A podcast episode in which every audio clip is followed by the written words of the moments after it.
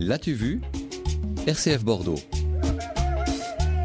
Non, non, non, on ne boit pas la bande dessinée, ça ne se fait pas, même si elle est dessinée avec du vin. Attendez la fin. Ouais, la BD que vous nous présentez, Claire Villecozy, qui est une rencontre donc originale entre euh, l'univers du vin et celui de la bande dessinée. Et oui, pourtant c'est pas la première fois hein, que le vin s'invite en bande dessinée. Certains auteurs euh, ont choisi de raconter l'histoire d'un vignoble comme dans Frères de Terroir. D'autres, comme Étienne Davodo, avaient euh, s'étaient initiés à la viticulture.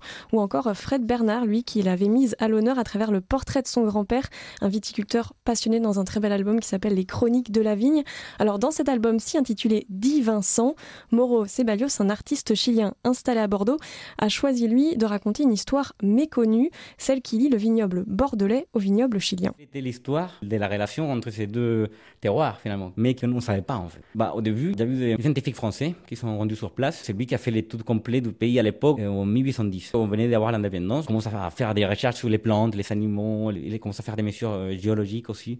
Donc il écrit un ouvrage pour l'État et c'est là que ce monsieur s'est rendu compte en fait que les terroirs au Chili étaient exactement pareil que les, Français. Donc la vigne, elle poussait très bien. Et c'est là qu'il raconte cette histoire à bordelais. Il s'intéresse beaucoup. Et quelques années après, les Chiliens, ils s'achètent en fait à Bordeaux tous les cépages euh, d'ici pour replanter les pays. Et la suite, on l'apprend au fil des pages de cet album. On suit par exemple la modernisation viticole, l'expansion des vignobles, mais aussi la collaboration entre œnologues français et chiliens. On y apprend aussi que c'est grâce à des pieds de vigne chiliens que en fait, les viticulteurs bordelais ont pu faire face en 1863 à la crise du phylloxéra en réimportant les pieds de vigne implantés là-bas et qui avaient été épargnés en fait par la maladie. Donc vous le disiez, hein, Claire une rencontre originale et pas seulement sur le fond. Et oui, car cet album euh, non seulement nous raconte une histoire pas très connue, mais surtout son auteur Mauro Ceballos a choisi de le faire en utilisant le vin comme matière première pour peindre son histoire en guise d'hommage. Il s'est associé à un petit producteur de vin bio pour réaliser une cuvée en cabernet franc qui sert de peinture dans cet album. du vin français, pourquoi? Parce que c'est grâce au vin français qu'on fait du vin au Chili. Moi, je suis passé 4 ans à chercher avant de lancer la, la VD. 4 ans à chercher la couleur du vin. Donc, euh, je suis passé dans des différents cépages, des différents domaines, des différents terroirs. J'ai travaillé avec les châteaux des Belles, c'est la propriété d'Olivier Casnave. C'est un tout petit domaine mais qui fait un vin d'excellence. Quelqu'un d'extrêmement humain, il fait comme moi, c'est un artisan de, du vin.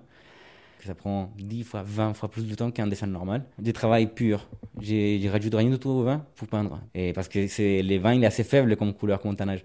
Donc c'est juste des superpositions des couches, et des couches, et des couches, et des couches. Et toutes ces couches forment un résultat vraiment époustouflant. On a vraiment euh, l'impression de regarder une gravure ou une vieille photo un peu sépia. On scrute les détails des cases très minutieuses de l'album avec d'autant plus de plaisir quand on sait par quelle technique mm. elles ont été réalisées. Alors, euh, on y revient. Est-ce qu'on peut la goûter, cette peinture? Eh oui, bonne question. Alors, Mauro Ceballos, à la fin de l'interview, m'a expliqué qu'il n'avait eu besoin que d'une seule bouteille pour réaliser l'intégralité de son album, mais qu'à la fin de la journée, bah oui, pour pas Il buvait le petit fond de sa tasse de peinture. Pourquoi s'en priver? Et nous aussi, en fait, on peut y goûter car euh, il a sorti avec Olivier Cazenave, donc le viticulteur, mhm. une cuvée spéciale qu'on peut trouver dans certaines caves de Gironde. C'est donc le premier album à déguster dans des caves et dans des cases.